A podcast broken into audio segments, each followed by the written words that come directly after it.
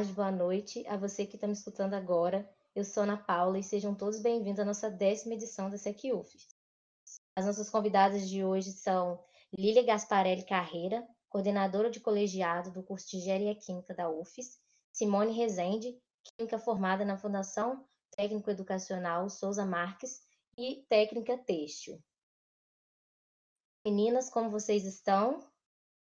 Olá, boa tarde. Boa Bom dia, boa noite. Não sei que horas vocês vão nos escutar, então. Tá pois é. Bem.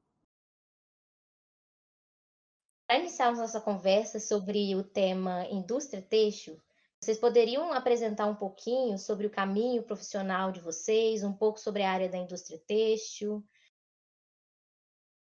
Simone, quer começar? Você é convidada. Pode ser. Bem, então, bom dia, boa tarde, boa noite a todos, né? É, em primeiro lugar, agradeço o convite, né? Fiquei muito honrada e muito feliz para participar desse podcast. É, a minha vida, digamos assim, começou na, na, na, área têxtil, né?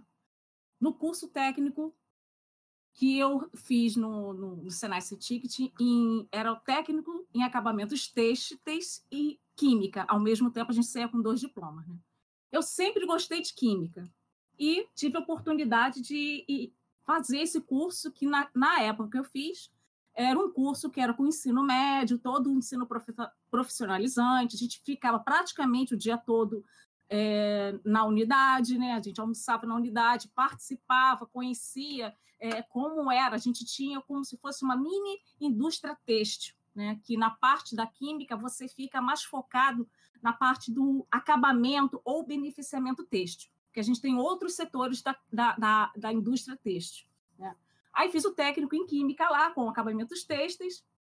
Acabei, é, não acabei seguindo diretamente, eu queria muito na época é, ficar na área de estamparia, mas é, como trabalhava em turno, né, é, naquela época não podia mulher trabalhar no turno da noite, a não ser na profissão é, pessoal de médico. Né?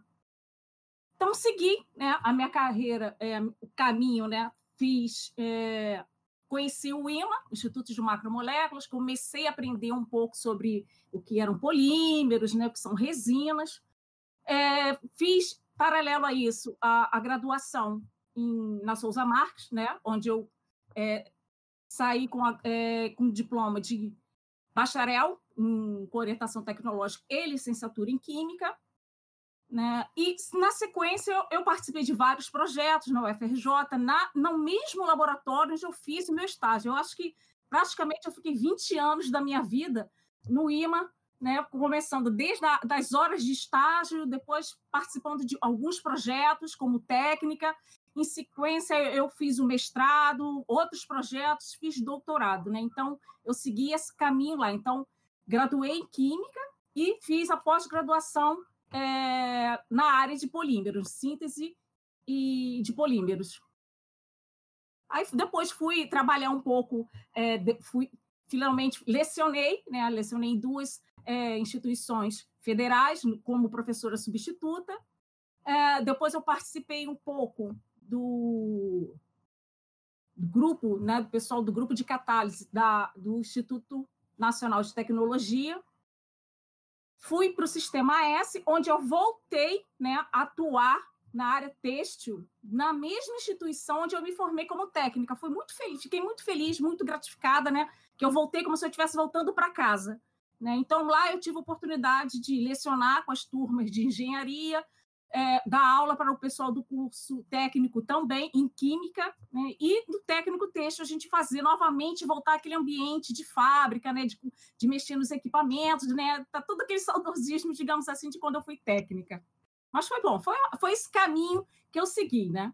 E atualmente, é, eu saí do Sistema S, atualmente eu estou lecionando na Souza Marques, também voltei para casa, digamos assim, né, como professora da instituição, e atuo também ah, na, no, Instituto de, no Instituto Nacional de Tecnologia, é, sou bolsista da área de prospecção de negócios e relacionamento com o mercado. Quanta coisa, hein? ah, mas você não sabe a idade. comecei nova, comecei nova, já tive um caminho aí bem longo. E você, Lilian, pode falar um pouquinho para gente?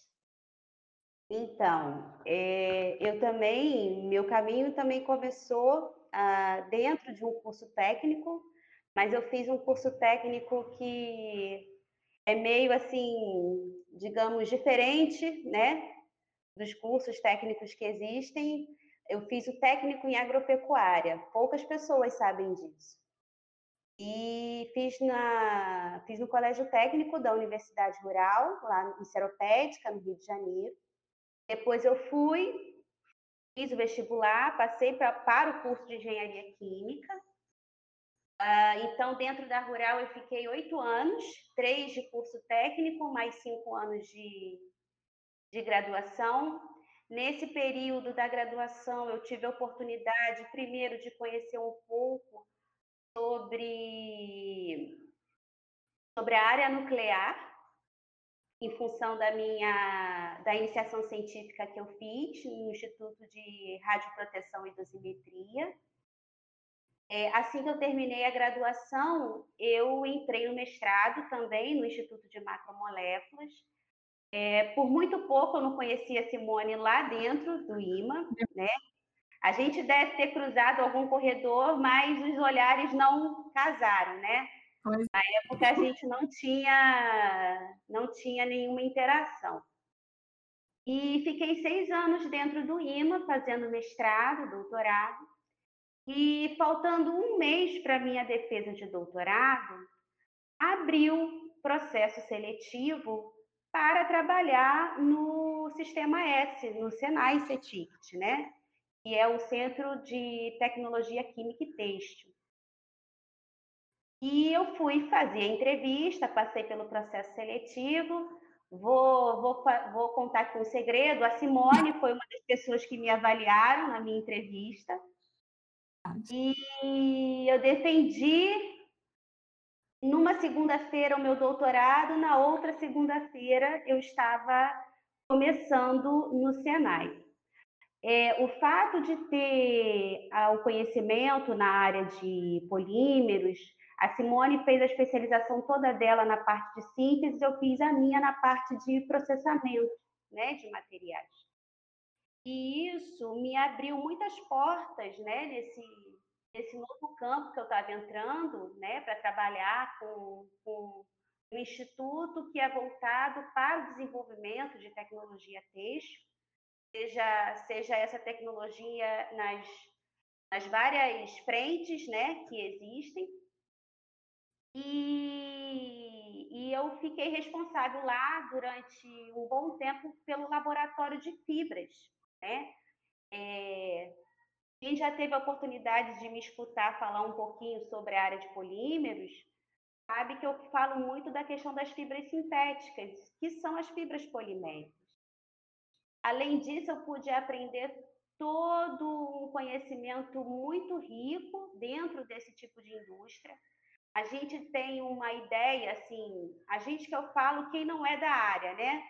Depois que eu entrei, eu vi que é algo, assim, maravilhoso.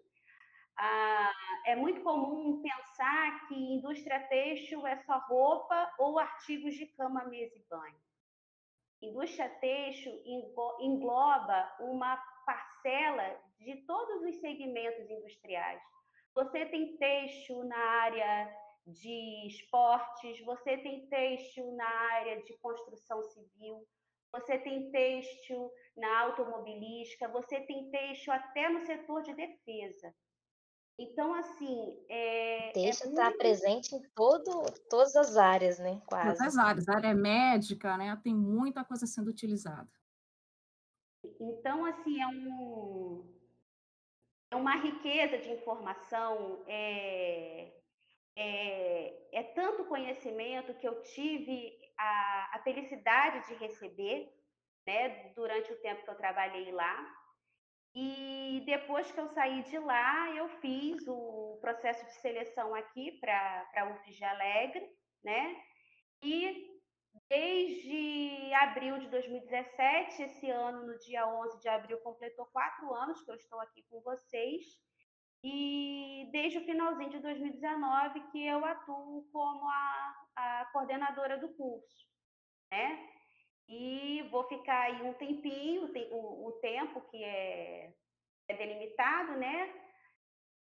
E enquanto isso, vocês alunos vão ter que me aturando um pouquinho. Ah, mas não é difícil não, né? Não é, é difícil, isso. não. Não é difícil, não? Então tá bom. Não é nada. Super gente boa. Com certeza. E como foi a experiência de vocês para se graduarem no curso e o que foi mais importante para vocês durante essa trajetória?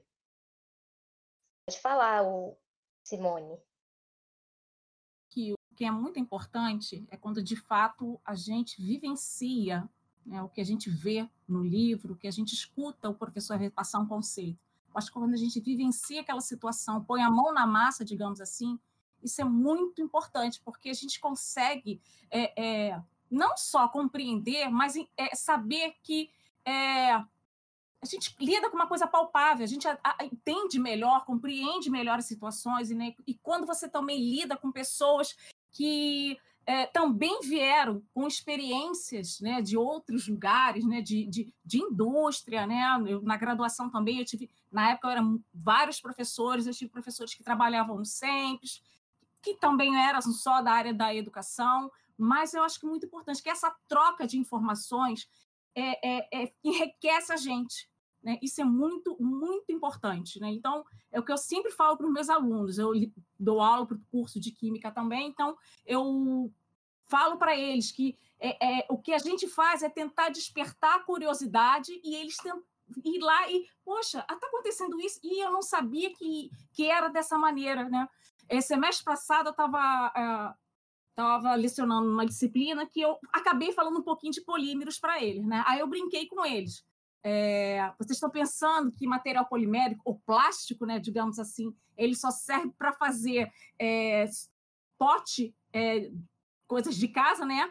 E brinquedo, né? Caixa d'água e tubo de, de água e esgoto. Não, gente. O texto, o, o polímero, ele vai além disso, né? Aí eu dei uma pincelada com eles justamente nessa área de construção civil e eles ficaram assim fascinados e falaram assim: eu não tinha ideia que era dessa maneira. Então, eu acho que é importante a gente não só é, é, passar, a gente, óbvio, a gente tem que passar o que é o conteúdo, né, andar lá com, a, com o que está escrito na emenda, mas eu acho que a gente tem que ter essa troca de informações, da vivência da pessoa também. Eu acho que isso é muito importante. E você acha que a prática ajuda também? Ajuda, ajuda muito. Né? Porque você pode, durante numa aula teórica, ficar com algum tipo de dúvida, né?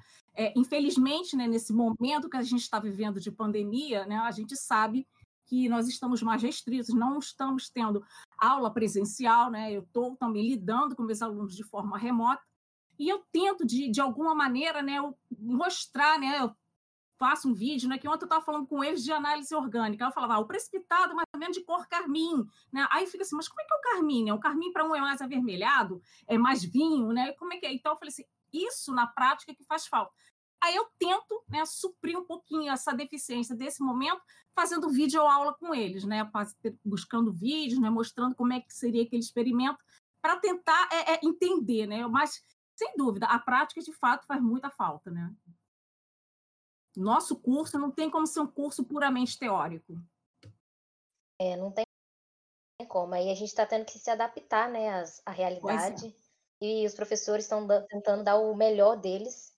Eu tenho certeza que todos estão dando o seu melhor. Não, é exatamente. A gente está tentando para vocês não ficarem né, mais prejudicados. Já pensou se a gente tivesse ficado parado esse tempo inteiro? Né? Não tendo aula, não, não tendo nada? Eu já estou afastada de um serviço faz, quer dizer, a, trabalhando em casa, né, fazendo aquele trabalho remoto, né, a aula remota também.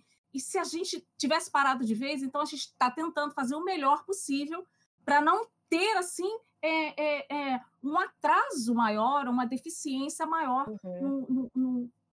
para a formação de vocês, né? É verdade. E para você, Lília, como foi sua experiência ao se graduar no curso e o que foi mais importante para você durante toda essa trajetória? Olha, eu vou começar minha fala contando um segredo. É, quando eu fiz, tentei vestibular, né? É, a minha, o meu foco era fazer o curso de engenharia de alimentos. Só que engenharia química tinha o dobro de vagas para entrar. Olha só que esperta, né? Eu falei assim: não, vou fazer o vestibular para engenharia química e depois eu peço uma transferência interna. Só que antes de acabar o primeiro período do curso de engenharia química, eu já tinha desistido completamente da ideia. Porque eu me lembro que na primeira semana de aulas que eu tive, né, como calouro, é, a gente teve palestras, algumas palestras ah, na, nessa semana. E teve uma palestra, se eu não me engano, de um. Era de um, de um representante comercial de uma empresa é, holandesa do ramo de tintas. E eu fiquei impressionada com a estrutura que ele mostrou, os processos, né? É, foram pessoas da área de bebidas fazer palestras para gente, uh, pessoas do segmento de pesquisa, e eu, no final do primeiro período do curso, eu já tinha desistido completamente da ideia e falei: não, eu vou seguir na engenharia química. É, não é um curso fácil, os, os, os, cursos da área de química, de engenharia química, não são cursos fáceis, são cursos que que necessitam muito de dedicação. A gente tem que estar muito focado. É claro que a gente também não vai ficar 100% só estudando. É óbvio, é saudável e é natural que a gente tenha momentos de, de lazer. Mas quando a gente tem ah, aquele compromisso de, de uma prova ou de um trabalho, é um, um momento em que a gente tem que se dedicar muito, né? Porque às vezes a, a solução ela é uma, não é uma solução assim trivial. A gente precisa pensar um pouco mais, a gente precisa elaborar um pouco mais. É, e eu me formei em, engenharia química. Eu foi uma grande realização para mim, porque um curso na área de exatas, um curso na área de tecnologia, né, digamos assim. E fui então fazer o mestrado e o doutorado lá no IMA, e aí conheci um outro mundo, que era o mundo dos materiais poliméricos, e fazendo um gancho na fala que a Simone falou, ah, muitas pessoas também, quando escuta falar polímeros, ah, logo vincula a sacola de supermercado embalagem é plástica, é né, de sorvete, de, de armazenamento de, de casa, né? É. De casa, garrafa de refrigerante e só. É, esquece, né, que o, o material polimérico ele pode também estar dentro de outras ah, de outros setores, né? Como materiais de engenharia, substituindo aço, substituindo metais que antigamente eram os materiais mais importantes. Uh, e aí eu tive uma segunda descoberta, né, quando eu comecei no, no Senai, que foi a área têxtil. E, e, ver todo o processo que está por detrás da área têxtil é muito interessante porque a gente tem uma cadeia de produção, né? A gente começa por uma etapa de fiação. Essa fiação, ela pode ser de fibras naturais ou de fibras artificiais ou de fibras sintéticas. Ou então você pode mesclar fibras naturais com artificiais ou sintéticas. Passa por uma etapa de tecelagem e aí vem uma questão muito engraçada e também interessante. E as pessoas acham que tecido é uma coisa só. Não. Tecido pode ser milhões de coisas, né? A, a forma de, de se obter o tecido, ela pode ser de duas formas mais macro, que seria um tecido plano, vulgo o tecido da calça jeans, para ficar mais fácil, né? E a malha, uhum. né? Que seria a camisa polo, por exemplo. A forma dos fios que foram preparados lá na etapa de fiação é, se amarrarem, né? Entre aspas, digamos assim, elas são diferentes. E cada forma de, de entrelaçamento, de amarração, ela vai dar uh, um pouco mais de elasticidade ao tecido ou não. É... Pode mexer na pode... própria gramatura do tecido, né? Exatamente, ele pode ser um tecido mais, mais vazado ou não, tudo vai depender, né? E depois dessa etapa de tecelagem, a gente tem a parte que a Simone também tocou, que é a parte do beneficiamento, quando esse tecido vai ser tratado, né? E aí ele pode receber alguns tratamentos mais iniciais, né, que a gente chama de beneficiamento primário, que é para poder o, o toque ser mais gostoso, o caimento no corpo ser mais, mais agradável, né? Você não ficar sentindo aquela, aquela peça de roupa pinicando, digamos assim. É, tem o, o beneficiamento secundário, é quando a gente tem os processos de estampagem ou de tinturaria, né? Para dar cor ao tecido.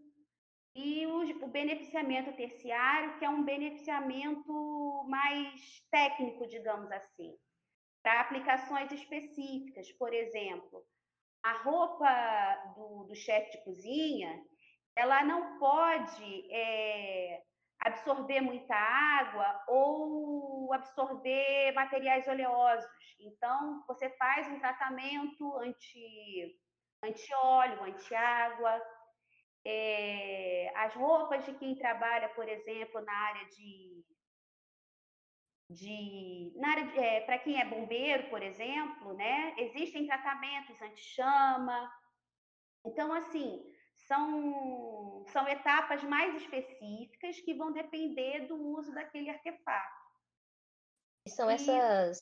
Uma pergunta, e são essas etapas aí que tornam o produto mais caro? Acho que de, pode ser, mas eu diria que já começa, né? Eu acho que quando você pensa é, o, que a gente vem na cabeça quando a gente vai fazer alguma coisa, a gente pensa logo o que, que eu vou usar. Não, eu acho que eu preciso entender qual é a finalidade daquele produto. Se eu entendo uhum. para qual finalidade é aquele produto, eu vou entender quais as propriedades que eu preciso que aquele material tenha. E baseado nisso, aí sim eu vou escolher qual é o tipo de fibra, se eu preciso de uma fibra sintética, se eu preciso de uma fibra natural, se eu preciso de algum, algum tipo de, de material, né, como se fosse fazer uma roupa esportiva, até a própria fibra, que é sintética, às vezes pode ser feita com uma fibra é, que ela seja oca no meio, né? Aquele fio é tão fininho, a gente ainda tem uma fibra oca ali no meio. Então a gente precisa entender, né? O que, que é o meu produto, quais as propriedades que eu preciso e que tipo de fibra. Se eu tenho que fazer um produto que, que requer uma, uma matéria-prima que já tem um custo mais elevado, né, um processo embarcado ali, uma tecnologia mais cara, de fato, eu vou ter no preço final o, o, o meu produto mais alto. Né? Mas eu acho que o que, que o que a Lília tinha comentado anteriormente, que a gente sempre falava, a roupa não é só vestuário, né? eu tenho muito mais coisa atrás disso. Né? Então, tudo depende qual é a finalidade que eu quero daquele, daquele produto. Entendi a gente sempre tem que pensar de trás para frente. A gente sempre Exatamente. tem que pensar primeiro na aplicação. E aí, pensando na aplicação, quais são as, as características que esse material tem que ter? Para esse material ter essas características, quais são as matérias-primas que eu posso usar e quais os processos físicos ou químicos eu tenho que traçar, que eu tenho que executar. E isso vai dar o, o, o valor né, do artefato final porque é, é, depende muito, por exemplo. É, da mesma forma que dentro da indústria eu vou produzir camisas, eu também posso produzir ah, painéis bailísticos. oriundos de fibras que vão suportar o impacto de um projétil. Então, assim, depende da aplicação final, tá? Entendi. E se você pensa assim na se você pensa assim, se você pensa assim, a Lilian tinha comentado na vestimenta para corpo de bombeiro, né? É, a gente tem que pensar muito assim, ó, a gente tem o, aquele que faz o combate ao incêndio de prédios, né? A gente tem aquele que faz o combate de incêndio em florestas, né? Tem aquele que faz combate a incêndio se ele está numa plataforma e até os próprios é, digamos, os, os, operários ali, os, os, funcionários que estão trabalhando, as pessoas que estão trabalhando, né, estão naquela plataforma, naquele momento ali, elas também precisam de uma vestimenta que tenha o quê? Ou um acabamento anti-chama ou uma fibra que já é inerente, né, a, a, essa fibra ela não pegar fogo mas você tem que especificidades diferentes. Né? Eu não vou produzir uma vestimenta para uma pessoa que trabalha o dia inteiro na, num, num, num, numa parte de um processo que ele fica, eh, digamos assim, é, coordenando. Diferente, é uma, uma, uma vestimenta diferente daquele que vai, de fato, combater o incêndio. Né? Então, por isso que a gente tem que pensar qual é a finalidade para entender as propriedades e escolher o material. Bem complexo. É. Bem que vocês falaram que peixe não é só a roupa assim tá vestindo lá, né? Tem todo um. E só para complementar, né? Além de da gente saber a aplicação, por exemplo, vamos pegar de novo o exemplo da roupa do bombeiro. É, existe todo o processo, a última etapa, que seria a indústria têxtil, que é a confecção. E aí você, a gente poderia pensar, ah, mas confecção é, é simples, é só fazer a costura. Não, a gente tem que pensar em toda a ergonomia dessa, dessa peça. Porque imagine esse bombeiro combatendo um incêndio, vestindo um macacão que é altamente desconfortável. O, que o desenho do macacão, que o corte, as costuras, né, o zíper, tudo incomode ele no momento em que ele está executando o serviço. Então, tem Realmente. todo um processo de ergonomia, design, é, pensar na, em como essa costura vai acontecer, qual é a, a qual é a, a, melhor forma de executar a produção desse macacão, para que, para que o bombeiro, né, que é o, o nosso cliente, digamos assim, uh, vá se sentir confortável e vai executar a sua tarefa da melhor forma possível. Sim. E não é só pensando, né? A Lília falou nesse ponto que é importantíssimo a gente pensar na ergonomia, mas a gente também tem que pensar quando está fazendo, a, quando vai para a confecção, não é só o tecido que tem que ser anti-chama. Tudo que for usado, né? Aviamentos, se tiver zíper, se tiver botão, tem que ser embutido. A gente não pode. Quem está usando a roupa não pode correr o risco, naquele momento, o que adianta ela ter uma roupa que é anti-chama se todo o aviamento que foi utilizado naquele, é, naquele, naquele artigo não é? O que, que vai fazer? A roupa vai desmontar. Então, até isso tem que ter o tratamento anti-chama. Né? Tem que ser uma linha apropriada para esse tipo de vestimenta. A linha de costura tem que ser anti-chama. Tudo tem que ser anti-chama ou receber o tratamento anti-chama, por exemplo. Entendi. E o que impulsionou vocês a se especializarem nessa área de indústria têxtil? Como foi essa transição? E quais são as suas as experiências mais marcantes e as maiores dificuldades nessa área? Posso Pode começar, Simone? Pode começar. Não, eu quero começar porque é, até para porque eu entrei dentro do, da indústria têxtil quando eu fui trabalhar, né? E depois de alguns meses lá no, no, no Senai, eu tive a oportunidade é, e tive a, a, felicidade de ter a companhia da Simone nessa viagem. A gente foi fazer uma capacitação num grande centro técnico em Portugal. E durante essa capacitação, a gente teve a oportunidade de fazer visitas, né? visitas técnicas. É, primeiro que a minha, a, acho que uma das coisas que mais me impactaram assim em primeiro momento, no primeiro momento, foi ver um, um manequim que se utiliza para fazer teste com roupas que tenham que o próprio tecido é um tecido anti-chama. Eu fiquei bem impactada quando eu vi o equipamento funcionar. é, eu já até, uma vez em aula, eu acho que eu já até passei um vídeo para os alunos aqui sobre isso.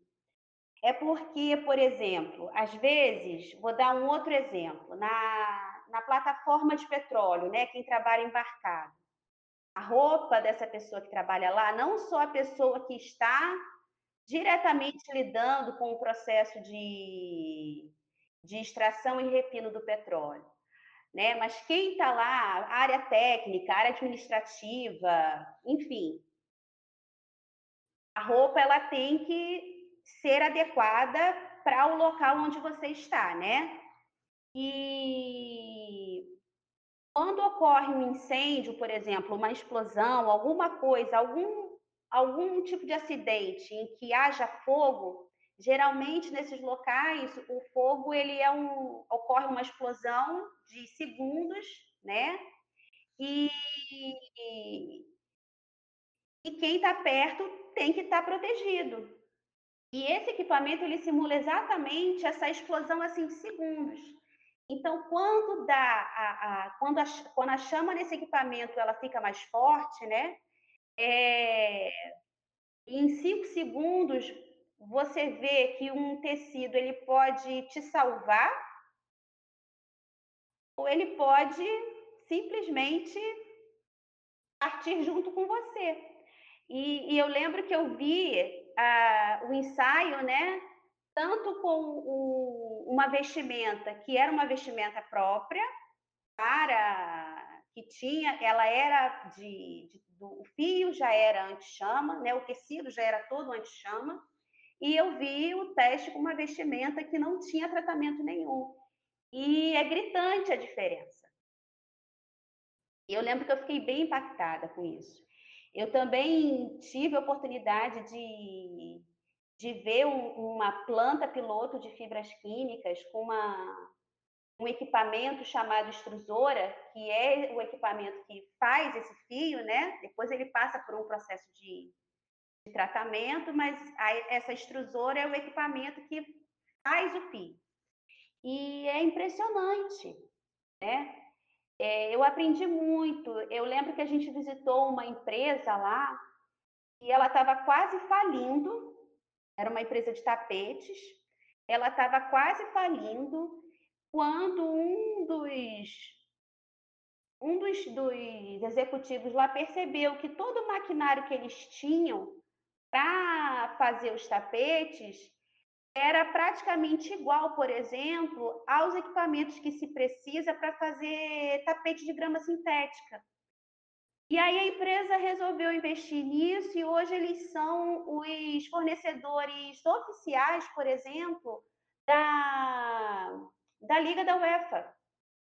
Então, todos os campos de treinamento uh, que são credenciados pela UEFA é, são de grama sintética dessa empresa. E eles, numa dificuldade, acharam um nicho dentro desse mercado e se superaram. E na época, acredito que hoje eles já estejam, já estejam até mais consolidados nesse sentido, eles iam começar a produzir os tapetes de grama sintética para quadra de tênis, Aí você poderia me perguntar, ah, mas não é tudo a mesma coisa? Não. O tamanho da grama, né, a altura da grama sintética, é, a espessura, o, o tipo de, de polímero que pode ser usado. Então, assim, é, a matéria-prima né, para confeccionar é, difere. E é impressionante, a gente pensa que são coisas simples, a gente pensa que às vezes uh, não tem tanta ciência, tanta tecnologia ali envolvida no, no, nesse momento e, na verdade, tem. Acho que uma das minhas dificuldades maiores quando eu entrei nesse universo têxtil foi aprender tudo isso, né? Eu tive que voltar a ser aluna, quer dizer, a gente nunca deixa de ser aluno, né? A gente sempre está estudando, mas eu tive que ir para um, um momento muito básico, que foi para poder entender toda a essência do que é a indústria têxtil, né? Entender o conhecimento básico ah, e, a partir disso, me aprofundar. Foi uma dificuldade, né? Porque a gente precisa ter tempo, a gente precisa se dedicar, mas também foi muito interessante, porque é, me trouxe muita experiência e é algo que eu tenho muito orgulho de dizer que eu, eu pude contribuir um pouquinho ah, nesse sentido.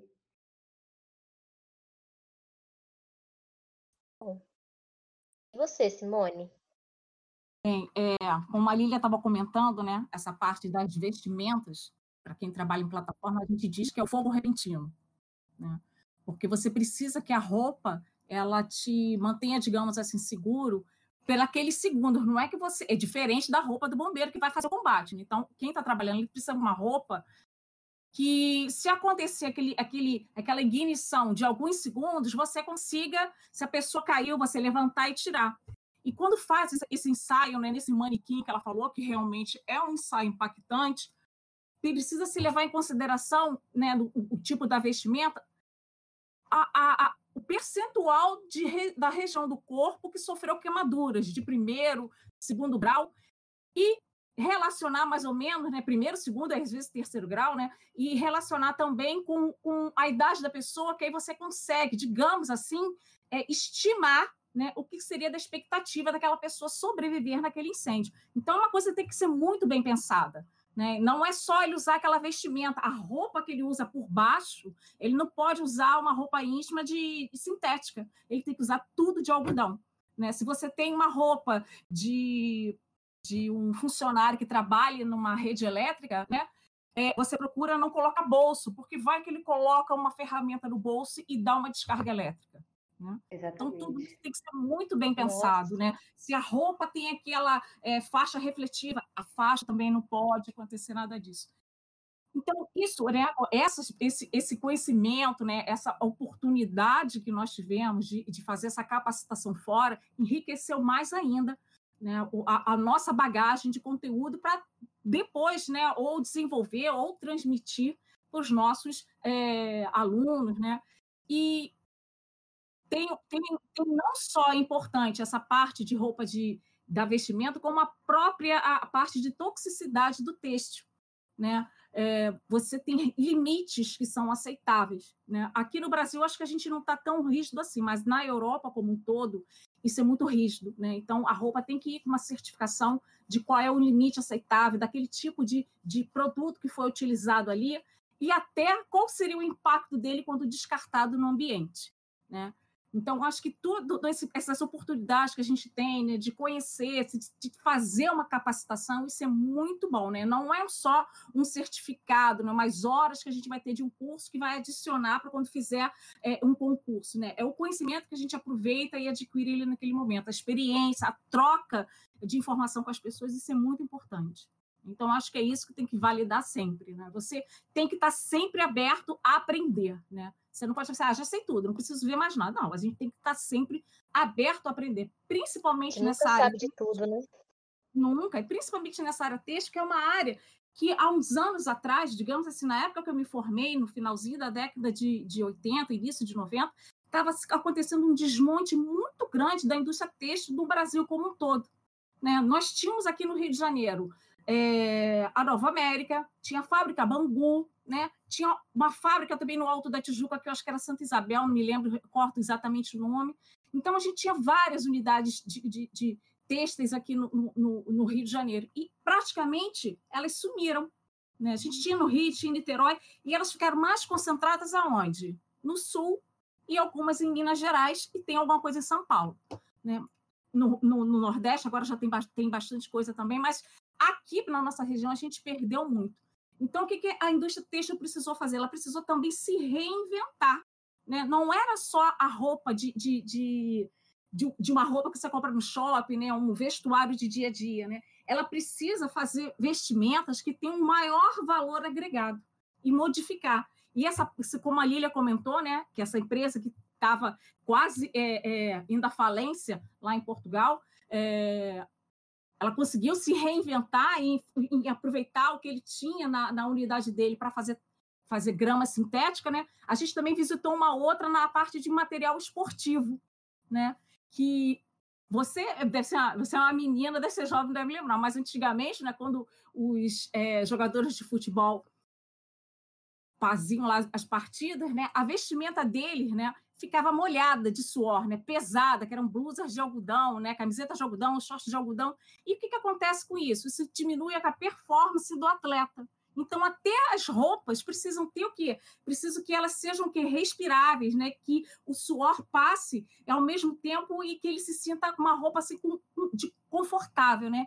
Então, você tem que ver isso tudo, tem que se estudar. Então, é sempre aprendendo, entendendo e revendo, modificando, que é assim que a gente consegue ter, né? Uma vez eu fiz um, uma disciplina que perguntaram o que, que era mais importante, competir ou inovar, né? Aí uns opinaram por competir, outros é, é, opinaram por inovar, e a professora chegou e falou assim: não, acho que os dois são importantes. Porque se você não inova, você não compete. E para você inovar, você tem que competir. Né? Então, é, é complicado, né? Nossa, eu vou levar isso para a vida, né? Muito interessante isso que vocês falaram. Não, a gente ficaria aqui 24 horas direto dando exemplos, porque é, é, é, muito é, é, são, é, é, é, muito rico. E aí a gente pode se perguntar, né, qual seria o papel do químico ou do engenheiro químico dentro de, um, de uma indústria têxtil? Nossa, nossa, diversas coisas, né? Ainda mais que as diversas. coisas vão, vão mudando, vão inovando, a, a gente está né? mudando né? junto. Exatamente. A primeira coisa que se pensa, ah, trabalhar na parte de tratamento de efluentes. Sim, né? Porque infelizmente ainda é uma indústria que depende muito da água, em, em boa parte dos processos. Mas, é, e claro, né? tratar a água, poder reutilizar essa água, por exemplo, para fazer uma economia da, do, dessa, desse bem, né? É, e às vezes poder também, com o tratamento, reaproveitar algum tipo de, de matéria-prima, porque em alguns processos é possível reaproveitar a matéria-prima depois que ela é tratada do efluente, né? E uhum. outra, Existem alguns equipamentos né, que se utilizam para fazer os tingimentos, e se a gente fizer um paralelo, eles poderiam ser similares a, a reatores, por exemplo. Então, você tem processos que são contínuos e você tem processos que são em batelada. Toda a parte de instrumentação, medidor de nível, temperatura, válvulas. O professor Júlio vai ficar contente de saber isso, né? é, toda essa parte de instrumentação é muito importante. É, toda a parte de, de, de vazão, de, de entrada de, de reagente, né? Toda essa parte da fluidodinâmica, da mecânica dos fluidos.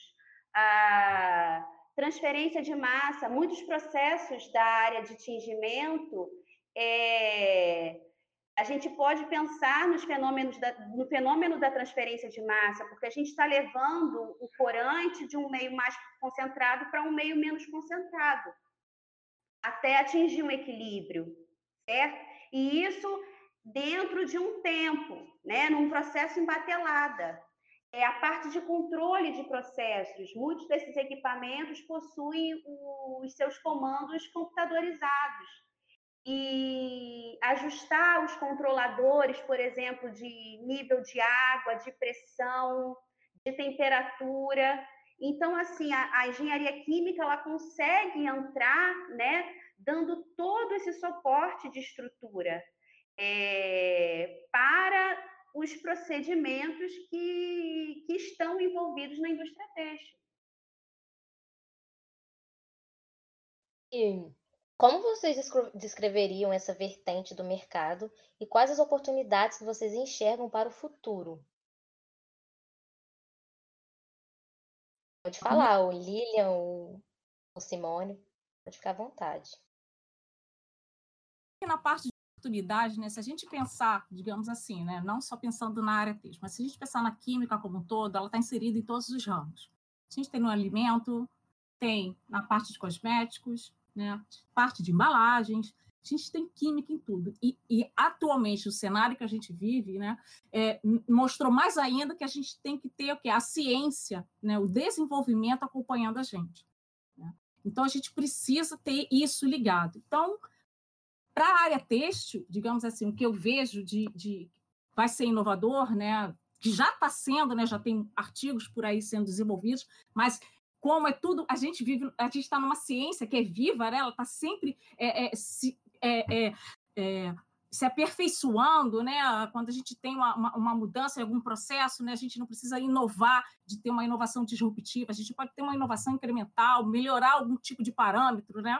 Então eu vejo que a gente tem pela área da, da, do texto, digamos assim, é, muita coisa para a área de dos textos técnicos, dos textos inteligentes, né? roupas que tenham é, nanopartículas que sejam na parte de cosméticos, né? ou antivirais também. Então, acho que a gente tem um caminho ainda a percorrer bem grande por aí, né? E tem muita, agora a gente tem muito é, é, também a parte de inteligência artificial, então é, tem uma, uma, roupa que já tem alguma coisa de conexão, né? Então é, é vai, eu acho que vai crescer e vai crescer muito, né? Porque ele está mudando, né? A gente está mudando como um todo e o foco dele está mudando para produtos, né? Que nem eu falei, de maior valor agregado, né? Eu acho que é, é por aí que vai caminhar.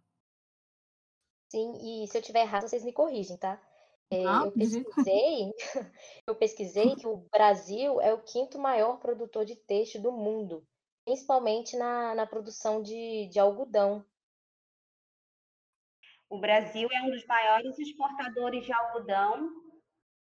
É um dos maiores exportadores de algodão. É uma pena que hoje a gente, como a Simone falou, com o desmonte da indústria têxtil, esse algodão seja exportado, ao invés de alimentar as indústrias né, do próprio país. Uhum. É, é, existe também um, a produção de seda no Brasil, ela também é toda exportada. Tá? A China hoje, quer dizer, desde sempre, a China é o nosso maior consumidor de, de seda. É um fio extremamente delicado, é, precisa de todo um trabalho específico para trabalhar, e a China detém essa tecnologia. É, eu vejo como inovação, né, nesse, principalmente agora nesse período que a gente está vivendo, a gente tem visto muito, muitas pesquisas né, sobre agentes que podem ser uh, utilizados em testes para poder ter um combate, ter uma proteção né, viral, uma proteção bacteriana.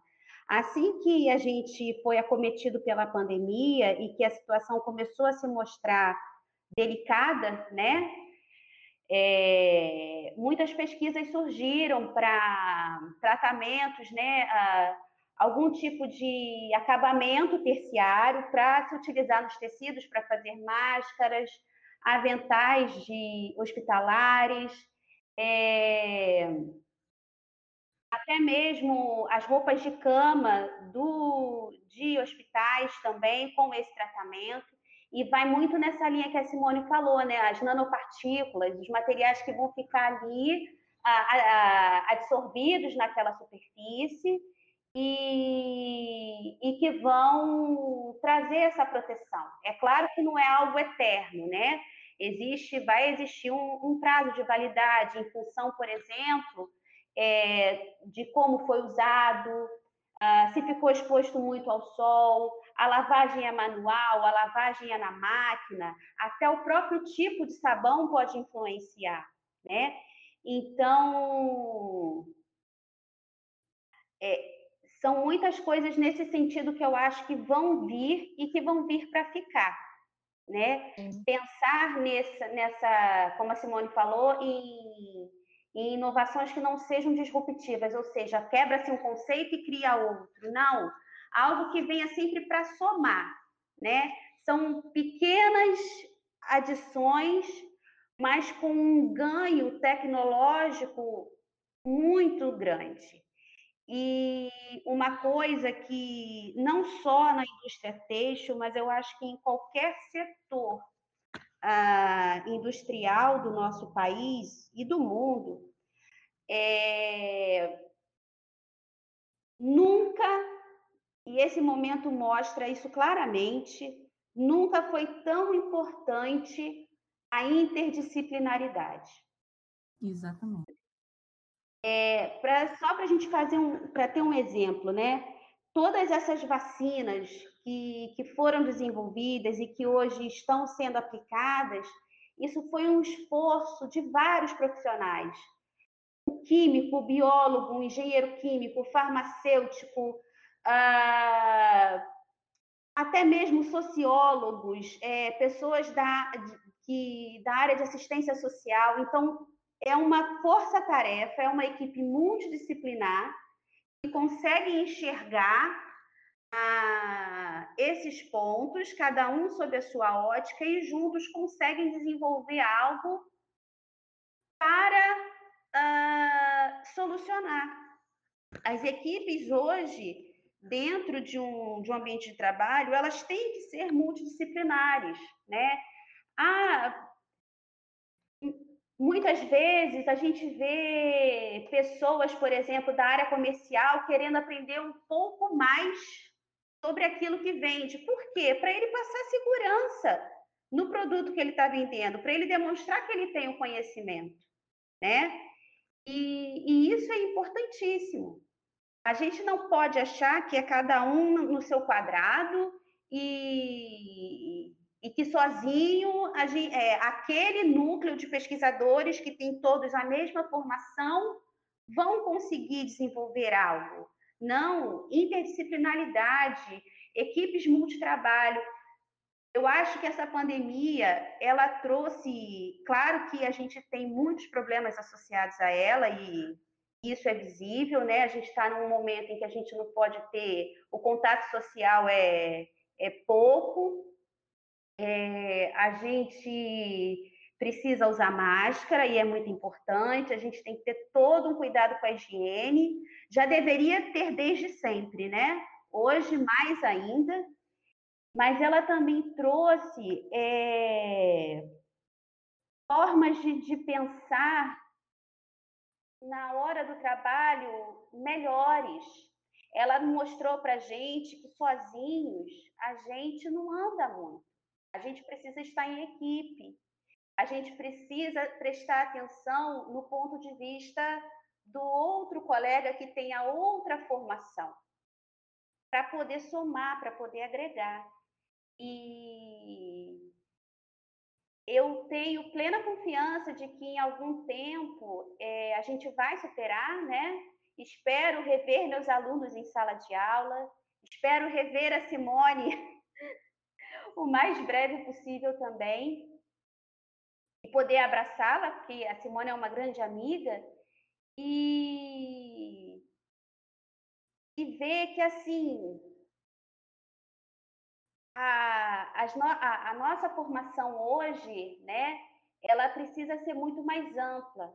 Uh, o sonho do engenheiro químico, na época que eu entrei na faculdade, era fazer um concurso para a Petrobras e passar o perfil dos alunos da UFES é um perfil empreendedor, né? Vocês, vocês desde de muito novos na universidade procuram as empresas Alto, né? procuram as ligas, AISH, é, os trabalhos sociais que são desenvolvidos pela Enactus. Então, assim,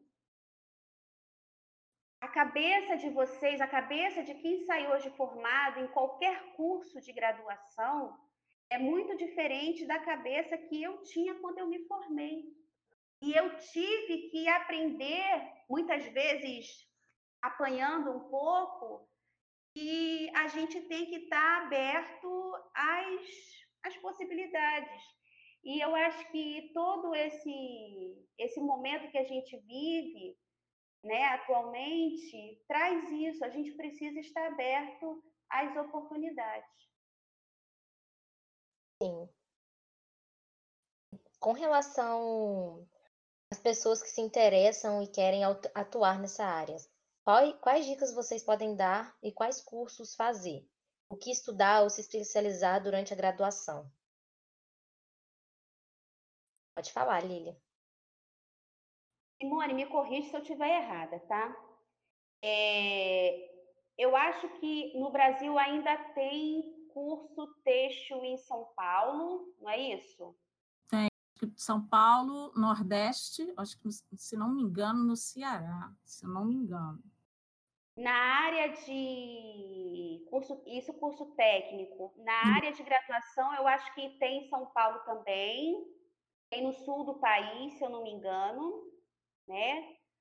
Para você ser um engenheiro têxtil, né? Mas uhum. você pode ter uma outra formação, uma área de tecnologia, e fazer cursos uh, que te capacitem. Então, alguma especialização na área de polímeros, uh, na área de, de corantes, que são muito utilizados. É, às vezes, uma, uma especialização uh, mais voltada para a área de chão de fábrica mesmo, né, para os equipamentos. É, na área de instrumentação, segurança do trabalho, tudo isso ajuda caso o, né, a pessoa que queira né, seguir nessa área de trabalho tenha um pouco mais de conhecimento para poder desenvolver melhor suas, suas atividades. Você, Acho que eu falei Simone, tudo, né, que você pode dar? Não tem mais pontos nessa área. Não, acho que de cursos sim, mas que nem a Lília comentou, não necessariamente, né? Alguém que quer seguir nessa área têxtil, ele precisa, digamos assim, fazer o é, começar lá pelo técnico têxtil. Eu acho que ele pode até é, é, formar como um químico, né? Ou formar como é, engenheiro químico e depois buscar essas especializações, né? Como a Lília comentou porque o que a gente tem que entender é que a gente agora tem muita, digamos assim, muita novidade, né? A gente tem muita, é, a gente está vivendo um mundo altamente tecnológico, né? Competitivo. A gente sabe que a gente faz as parcerias, que a gente ninguém anda sozinho, mas é, eu acho que ele precisa também é, se capacitar nessas áreas, né? entender um pouquinho sobre é, a parte de tecnológica mesmo, né? Porque a gente precisa ter se inserido em alguns materiais, né? Pensar um pouquinho na parte de se, se interessar pela parte de sustentabilidade também, né? Que a gente precisa para poder melhorar o nosso mundo, digamos assim, que o pessoal já é, a, a, indústria têxtil já é considerada a indústria mais poluente que existe, né? Porque tem a parte dos corantes, os tratamentos, né? os produtos têxteis que são às vezes mesmo que sofrendo um tratamento, às vezes descartados no, no, no, no meio ambiente ainda. Então, é, a gente precisa entender. Então, acho que se a gente conseguir conciliar né, o conhecimento nessa área têxtil, né, e conhecimento, um pouquinho, entender o que, que a gente pode fazer de melhoria em processos, é, entender dessa parte de qual o impacto que vai causar, né? A gente agora já está tá mudando, né? O pessoal na parte de polímeros, né? O pessoal reclama, o polímero, tudo, muita garrafa jogada fora, né? É muito poluente. A gente já está vendo que a parte de, tratamento, de, de utilização de biomassas, né? De polímeros de origem de biomassa. Então, a gente precisa pensar nisso. Acho que a gente tem que estar tá sempre, é, digamos assim, antenado com as novidades, né? Então, está sempre lendo, buscando algo de novo, entendendo, porque acho que é por aí que vai funcionando também. Simone tocou num ponto muito importante, a questão da sustentabilidade. É... Dentro também da, da, indústria têxtil, a gente tem que minimizar a, os desperdícios, por exemplo. é, vai lá na etapa de confecção, quando for cortar o tecido para fazer uma determinada peça, pensar nesse corte de modo a se desprezar o mínimo de tecido a ser jogado fora, né? Para que aquela, aquele, aquele tecido ele possa ser aproveitado ao máximo, criando o um mínimo de uhum. rebartas, para você utilizar melhor a sua matéria-prima, né? Economia circular, hoje em dia também está isso muito em moda. Fazer o material, ao invés de ele ser um, ah, uma linha reta, né? Desde a sua obtenção até o seu descarte, não. Fazê-lo ser circular. Fazer o que seria um material que seria descartado, voltar ao início do, do processo. Isso é muito importante. Quanto mais a gente consegue ser sustentável, quanto mais a gente consegue utilizar melhor os nossos recursos, isso também ajuda muito. Então, ah, capacitações nessa área de, de logística também são muito importantes. É, é muito. Ah, a gente, como, Simone? Manufatura enxuta também, né? O, o manufatura enxuta, o, o Lean Manufacturing, aqui no, vocês já tiveram aqui na, em algumas outras edições da Semana de Engenharia Química o curso do, do Green Belt. Então, todas essas, essas capacitações, né?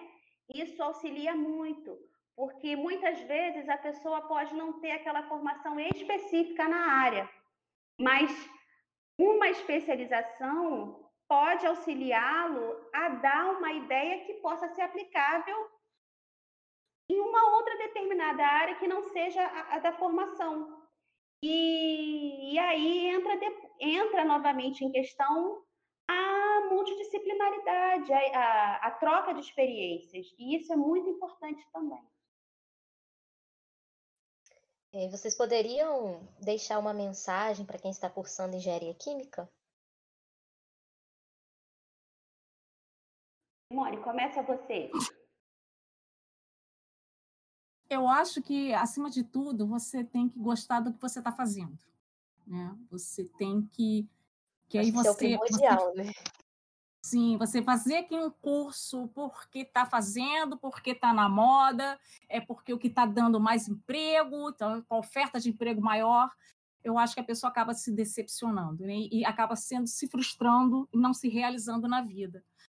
Porque se você faz algo que você gosta, você se esforça, você estuda, você passa a noite em claro, você se prepara e você faz aquilo com satisfação. Então, acho que, acima de tudo, você tem que gostar do que você está fazendo. Nunca fazer algo que te frustre. Né? Acho que tem que gostar mesmo. Eu mesmo não saberia fazer coisa que, que eu não gosto. Olha, se me, já, já, algumas vezes me perguntaram assim: se você tivesse que começar tudo de novo, que curso você faria? Química. Mas se você faria, faria tudo de novo. Não, não, não me vejo atuando em outra área, hum. seja lecionando, seja atuando na área de pesquisa, sendo participando também na, é, nessa parte de prospecção de negócios, que a gente também tem que entender um pouquinho da área técnica. Eu não me vejo fazendo outra coisa. É, eu entendo. É igual eu também. Eu não me vejo fazendo outro curso. A gente passa um pouco de aperto, a gente chora às vezes, mas é o que eu, é o que eu quero. Então, que arque com, com o que eu quero, né? Corra atrás para poder sempre a melhor, sempre buscar o conhecimento e fazer aquilo Exatamente. que eu quero. Exatamente. A gente tem que sempre buscar algo diferencial, né? Que, porque Sim. graduação todo mundo faz, né? Então, se você for fazer uma, a, participar de uma, uma, uma, entrevista de emprego, todo mundo está lá graduado. Então, você precisa buscar oportunidades que diferenciem seu currículo. Sim. Então, acho que isso também é importante. Com certeza. Eu acho que a mensagem que eu gostaria de deixar, né, aos meus alunos, os que ainda vão ser, o que, o que estão sendo e o que ainda vão, o que já foram, né? É... Como a Simone disse, a gente tem que gostar daquilo que a gente faz, independente de, de ser ou não ah, o emprego que dê o melhor salário, a carreira em que você cresça mais rápido. É, tudo é uma questão de ponto de vista, né, para mim, né? É, hoje eu eu tenho a felicidade em dizer que eu, o caminho que eu segui, que eu trilhei para mim, ele foi o, o caminho mais mais bonito, sem sombra de dúvida. É aquilo que você falou, Ana Paula. A gente às vezes chora um pouquinho, a gente passa por situações ah, complicadas, né? É, nem tudo são flores. Se a gente ficasse sempre na, na nossa zona de conforto, eu acho que a gente não daria tanto valor à nossa luta. E a mensagem que eu gostaria de deixar para os alunos nesse momento é de que, mesmo a gente tendo que que estar interagindo de uma forma diferente, né? De uma maneira virtual, eu acho que a dedicação ela tem que ser a mesma, né? Sim. Então, mais que seja muito complicado, porque ó, online você manter o foco Não, é em casa é muito é complicado para o aluno e é complicado para o professor. Não tenha, não tenha dúvida disso. Eu sinto falta de estar em sala de aula com os meus alunos.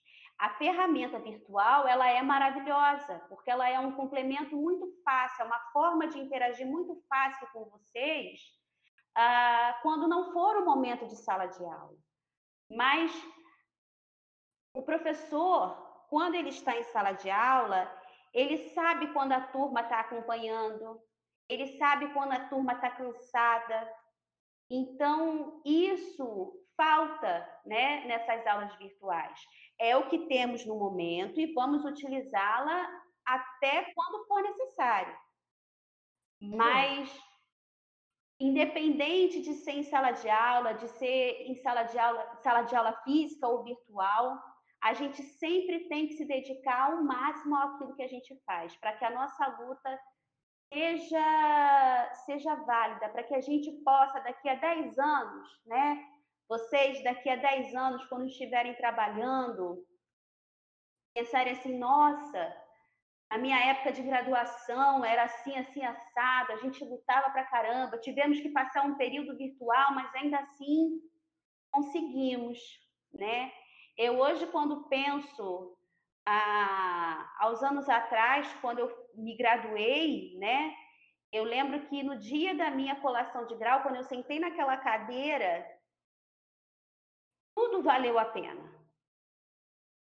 As coisas que eu deixei de fazer porque tinha que estudar, tudo valeu a pena. Todo o sacrifício valeu a pena. Eu acho que a gente tem sempre que pensar que os nossos sacrifícios valeram a pena, né? E, e hoje, para mim, por exemplo, é muito importante estar aqui participando desse podcast, porque isso é resultado de um esforço muito grande que começou há quase 20 anos atrás. Então, eu só tenho a agradecer a vocês e, e as pessoas que me ajudaram nessa caminhada.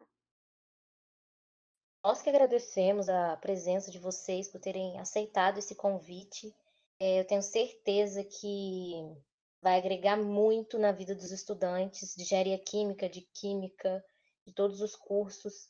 É, eu tenho certeza que, que vai agregar muito, assim como agregou na minha. Vocês falaram várias coisas aí que eu gravei, que eu vou levar para minha vida. Obrigada, galera, que vocês que ouviram até aqui. É, bom dia, boa tarde, boa noite. O horário que vocês que estão nos ouvindo agora e até a próxima.